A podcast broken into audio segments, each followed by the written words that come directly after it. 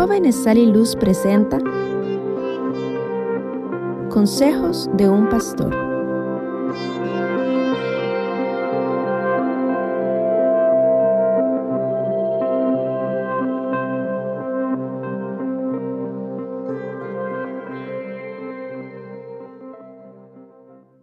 Del libro de Hebreos capítulo 6 y el versículo 19 leemos en el nombre del Señor Jesucristo, la cual tenemos como segura y firme ancla del alma y que penetra hasta dentro del velo.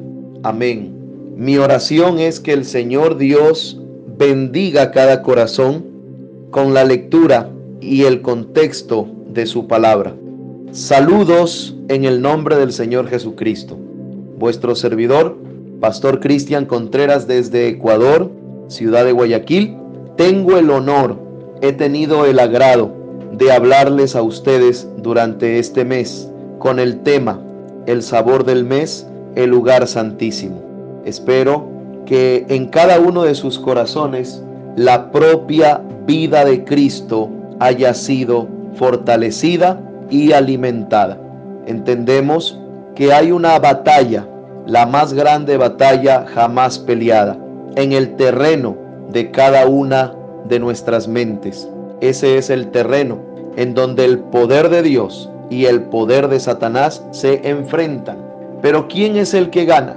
¿Quién es el que sale vencedor? Eso depende de la decisión de cada uno de nosotros. Día a día, todos los días, debemos de alimentar la propia vida de Cristo para que el poder de Dios siempre salga victorioso en cada uno de nosotros. Es una batalla individual, una lucha individual. Todo cristiano tiene que pasar por pruebas, tiene que sufrir batallas, tiene que luchar día a día, porque esto no es fácil. Si el justo con dificultad se salva, ¿dónde aparecerá el impío y el pecador? Entonces, esto sí tiene cierto grado de dificultad. No es fácil ser un cristiano, pero tampoco es imposible con la ayuda del Señor, porque para esto, por la gracia de Dios, hemos nacido. Sería más difícil no creer en el Señor. Sería más difícil no rendirse a su perfecta voluntad.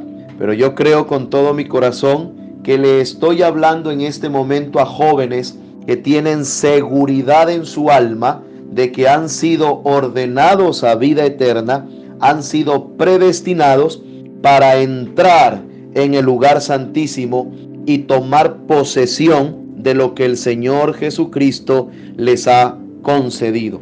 Amén. Hoy quiero hablarles del tema dentro del sabor del mes, el lugar santísimo, finalizando el ancla del alma dentro del velo. Amén. Muy bien, el consejo del Espíritu Santo para cada uno de ustedes, amados jóvenes, es que fortalezcan esa ancla de su alma, porque esa ancla del alma es ciertamente la fe, la fe en Cristo Jesús. Por fe somos llamados a salvación por fe recibimos la gracia de Dios, conforme Efesios capítulo 2, versículo 8, porque por gracia sois salvos, por medio de la fe, y esto no de vosotros, pues es don de Dios. Por fe andamos y no por vista. Por fe recibimos la voz de Dios que nos despertó de la muerte espiritual por causa del pecado a la resurrección eterna en el poder de resurrección mediante la palabra de Dios que nos despertó, que nos dijo individualmente a cada uno, levántate o despiértate tú que duermes y te alumbrará Cristo.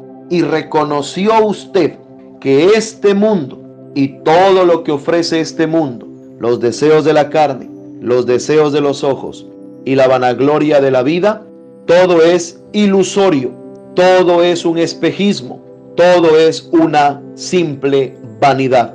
Lo más importante lo mejor de lo mejor, lo más hermoso es la salvación y la restauración que ha prometido el Señor Dios Todopoderoso por medio de su palabra. La experiencia de ser convertido a Dios por medio de Cristo. El reconocer que usted es salvo y que es parte de la novia del Cordero, eso sobrepasa y no hay ninguna sensatez de comparar con la basura del mundo y del pecado que el diablo ofrece en tentación. Por esa razón, cuando hay una experiencia genuina y verdadera de un nuevo nacimiento en usted, es como aquella vara seca de Aarón que fue colocada dentro del lugar santísimo como una prueba, una señal de la confirmación y de la vindicación del Señor al ministerio de Moisés y el llamamiento del sacerdote Aarón. Al otro día vieron que la vara de Aarón había reverdecido y no solamente había reverdecido, sino que había dado frutos. Así es usted y así sucedió conmigo. Venimos secos, venimos sin hojas, sin florescencia, sin fruto, sin conocer al Señor. Venimos cargados de problemas, venimos con una naturaleza pecaminosa, pero cuando llegamos a la presencia del Señor y Él nos ha dado el ingreso mediante su Espíritu a través de la sangre de Jesucristo, lo cual es su palabra, venimos a ser como esa vara que ahora usted ha reverdecido. Ahora usted está dando fruto por la gloria de la chequina de Dios, el Espíritu Santo. Amén. Entonces cuando hay una real y genuina seguridad y convicción de una experiencia con Dios, no solamente una vida religiosa, no solamente tocar un instrumento, entonar un instrumento musical o cantar un especial o leer la Biblia o congregarse, aunque todo eso está muy bien, pero entrar al lugar santísimo es algo más profundo que esto. Es verdaderamente tener un nuevo nacimiento, un cambio de naturaleza. Luche por ello, joven. Esfuércese y sea valiente. No se dé por vencido. Dios colocó en usted desde antes de la fundación del mundo, una simiente predestinada, una simiente ordenada vida y colocó en usted una semilla, la cual es su palabra. Cuando usted viene a la presencia del Señor, esa semilla brota a vida. Hay un cambio de naturaleza. La duda sale de su alma y en su alma es colocada la fe del Hijo de Dios para que así como San Pablo dijo en Gálatas 2.20, con Cristo estoy juntamente crucificado y ya no vivo yo, mas ahora vive Cristo en mí. Y lo que ahora vivo en la carne, lo vivo en la fe del Hijo de Dios, el cual me amó y se entregó a sí mismo por mí. Hermanos, ahora esa fe del Hijo de Dios, esa fe genuina, la cual es una revelación del Espíritu Santo en el alma, esa revelación genuina, esa fe verdadera, esa fe verdadera de el Señor dentro de uno, la cual es el super sentido, es pues la fe, la certeza de lo que se espera, la convicción de lo que no se ve, la fe genuina, en el corazón de usted, amado joven, es el ancla del alma. Es el ancla dentro de su alma. Es el poste de amarre. Sabemos que somos tripartitas.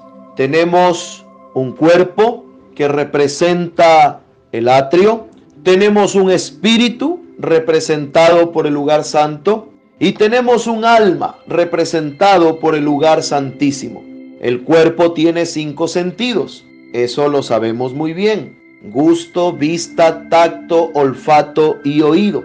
Y estos cinco sentidos nos fueron dados por el Señor para tener contacto con el mundo externo, para sentir, para gustar, para percibir los olores, etcétera, etcétera. Los cinco sentidos físicos. Muy bien, en el espíritu hay cinco sentidos también. La imaginación, la memoria, el razonamiento, los afectos y la conciencia. Y aquellos sentidos en el espíritu son para tener contacto y poder desarrollarlos en nuestro espíritu, entendiendo que la puerta del espíritu es la mente. Nosotros, humanamente, con los sentidos en el espíritu, razonamos, nos imaginamos, tenemos conciencia, tenemos memoria y también tenemos afectos. Por esa razón, cuando venimos a los pies del Señor Jesucristo y nos rendimos a Él por medio de su llamamiento, por medio de su amor ágape que nos envuelve para reconocer que de tal manera amó Dios al mundo que ha dado a su Hijo unigénito para que todo aquel que en Él cree no se pierda, mas tenga vida eterna, venimos a Él y entendemos que en el alma nuestra allí estuvo la raíz del problema. En otras palabras, allí dentro del alma estaba la raíz del pecado, la duda, lo que llamamos y aún el profeta de Dios le llama la serpiente. Pero cuando la simiente ordenada a vida, aquella representación por predestinación que Dios colocó en usted, joven, jovencita, desde antes de la fundación del mundo, esa simiente sabe que es un águila. Esa simiente sabe que viene de lo celestial. Esa simiente se abre paso, no importa los obstáculos que puedan haber, no importa todo lo contrario que el enemigo pueda colocar para que no haya el despertamiento de la simiente. Dios envió un mensajero que predicó el mensaje. Hay un hombre aquí que puede encender la luz. Y la encendió.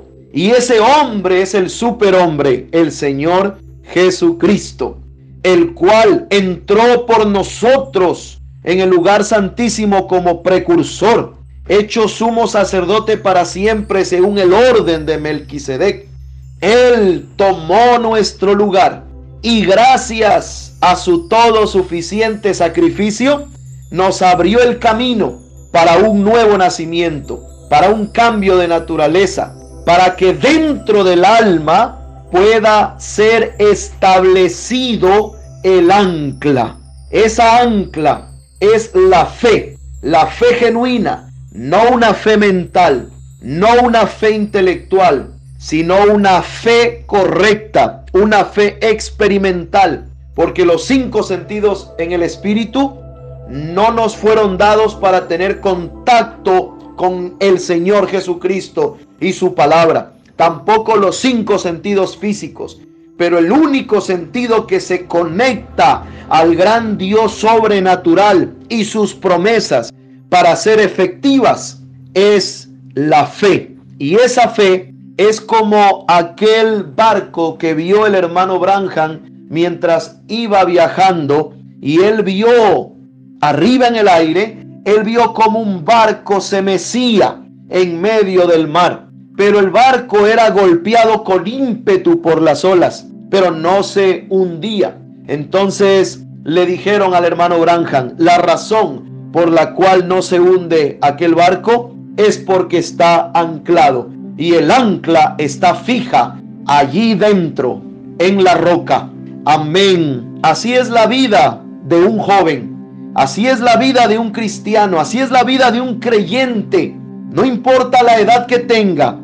Aunque vengan con ímpetu las olas. Aunque venga la tentación, venga la prueba, venga lo que venga, estamos ciertísimamente seguros de que ni la muerte, ni la vida, ni ángeles, ni principados, ni lo presente, ni lo porvenir podrá separarnos del amor de Dios que es en Cristo Jesús.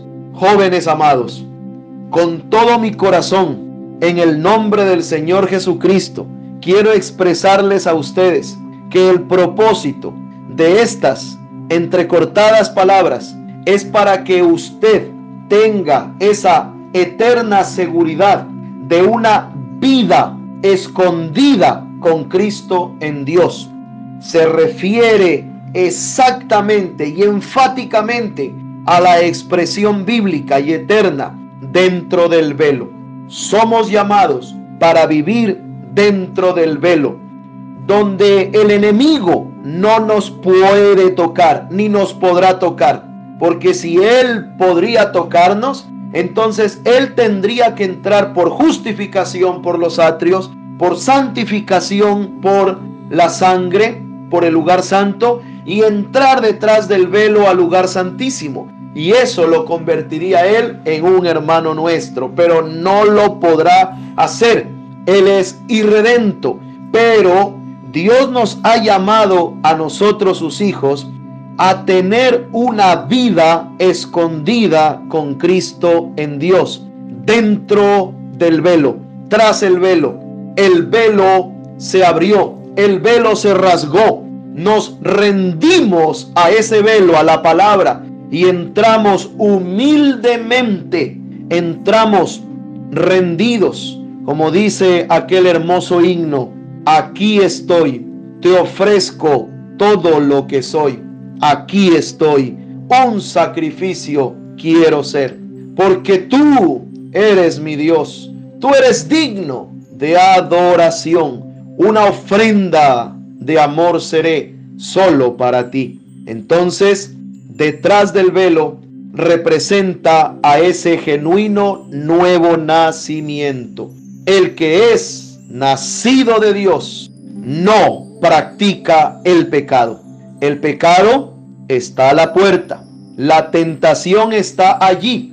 Y detrás del pecado está la muerte, está la corrupción y está la desgracia de tu vida. Pero es una opción, pero es una mala opción. Por lo tanto, para poder vencer al tentador, para poder pararse firme en todo reto y en toda prueba, se requiere estar dentro del velo, asidos en la justicia de Dios, con un nuevo nacimiento genuino. Porque ¿qué es lo que vence al mundo? La fe la fe que vence al mundo. Y esta fe es el ancla, el ancla firme detrás del velo, en el alma. Esa ancla es la revelación de este glorioso mensaje. Una cosa es conocer el mensaje por lo intelectual, saber que Dios envió un profeta, envió un mensaje y el mensaje es la verdad. Una cosa es conocer al mensaje en la letra, pero otra cosa sublime y eterna es tener esa ancla firme en el alma detrás del velo. Conocerlo a Él es vida. Conocer al Señor es resurrección. Recordamos que al profeta de Dios le dijo un crítico de Él, Hermano Branham, usted no conoce la Biblia, usted no conoce las escrituras. El hermano Branham le dijo, quizás usted tenga razón, pero yo sí conozco al autor de la palabra de Dios. Conocer al autor es vida. Conocer al autor es que tu vida esté escondida con Cristo en Dios. De seguro que usted quiere tener victorias. De seguro que usted quiere continuar firme en Cristo. Porque el que esté firme, mire que no caiga. Y la única manera de poder mantenerse firme, de poder ser un cristiano victorioso, es teniendo la seguridad de un cambio de vida con una vida escondida con Cristo en Dios. Recuerden, amados, que en el atrio, los que estaban en el atrio, ellos estaban bajo la luz del sol, del sol natural. Y aquel sol tenía su tiempo de alumbramiento a una parte de la tierra y había luz pero luego venía la oscuridad, venía la noche, caía la tarde. Asimismo es un joven que vive en el atrio, en justificación. Hoy puede estar bien, pero cae la oscuridad y está en una zona de riesgo, en una zona de peligro. Luego sabemos que en el lugar santo, los que estaban en el lugar santo, los sacerdotes, ellos estaban ahí en plena luz del candelabro. Pero había momentos en que aquel candelabro humeaba. Por lo tanto, no estaban ellos en una zona de seguridad. Estar ahora representando el lugar santo, la santificación, puede ser que haya días de gloria, pero luego puede ser que el pábilo hume y eso no estaría bien. Por eso encontramos personas jóvenes en santificación que luego dan un pie atrás a las cosas inoficiosas del mundo. Y esa no es una zona de refugio y de seguridad. Estar en santidad está muy bien, pero hay que alimentar la santidad de Dios dentro del corazón. ¿Y cómo se alimenta la santidad de Dios dentro del corazón? Naciendo de nuevo y siendo llenos del bautismo del Espíritu Santo. Jóvenes, en cada oración, porque cuando su vida está escondida en Dios, es porque usted lleva una vida de oración. Esto es un asunto demasiado serio. Este es un asunto entre vida o muerte. Entrando al lugar santísimo, usted ya no va a estar bajo la luz del sol ni bajo la luz del, del candelabro, sino que usted va a estar en la gloria de la chequina de Dios, la columna de fuego, el lugar santísimo. Y una de las características del Espíritu Santo, el verdadero bautismo del Espíritu Santo en el corazón del creyente, es que así como Moisés le llamó la atención y lo atrajo, que la zarza ardía y no se consumía. A él le atrajo eso. Él sabía que las zarzas ardían, pero lo que él vio es que la zarza estaba ardiendo y no se estaba consumiendo. Y eso es lo que atrae la atención hoy del cielo y también de la simiente predestinada. Es un corazón de un joven que día a día en él arde esa pasión, ese anhelo de ganar almas para Cristo, de servir al Señor con todo su corazón, de caminar en la santidad de Dios, de vivir la palabra y no se consume. ¿Por qué? Porque el joven no depende de sí mismo, él está dependiendo de Dios y su vida está escondida con Cristo en Dios, donde el maligno no le toca ni le puede tocar, porque Él está dentro de la roca, en el lugar seguro, en Cristo la palabra. Que Dios bendiga cada una de sus almas. Que en cada uno de ustedes, al finalizar este mes y también este tema, el lugar santísimo, mi oración es que sus vidas, amados jóvenes, estén escondidas con Cristo en Dios. Ustedes son llamados para estar en el lugar santísimo. Y quiero agradecer de todo corazón la atención de ustedes, el respaldo a la causa del Señor, a la causa de Cristo y animarlos a que sigan hacia adelante voy a hacer una oración en favor de ustedes. Inclinemos nuestros rostros. Padre amado, te damos gracias por tu bendita palabra. El ancla del alma detrás del velo, viviendo en la gloria de la columna de fuego, un nuevo nacimiento, un cambio de naturaleza, una convicción de un poste de amarre, la fe que se armoniza con tu palabra, porque no es una fe mental, no es una fe intelectual, es la fe experimental, es la fe del Hijo de Dios. Señor, amado Padre Celestial, ruego por cada uno de los jóvenes que integran este grupo maravilloso Sal y Luz. Ruego una especial bendición y el sello del Espíritu Santo a sus vidas. Bendice a nuestro hermano Eric. Bendícelo, Señor, a él, a toda su familia, su ministerio. a nuestro amado hermano Leyman, Señor, a su familia, sean benditos por tu causa y fortalecidos en el nombre del Señor Jesucristo. Amén. Me despido de cada uno de ustedes para una próxima oportunidad. No se olviden de orar por mí, su servidor, Pastor Cristian Contreras, y desde Guayaquil un saludo muy especial de parte de mi familia y de los jóvenes del Tabernáculo Nido de Águilas. Dios les bendiga.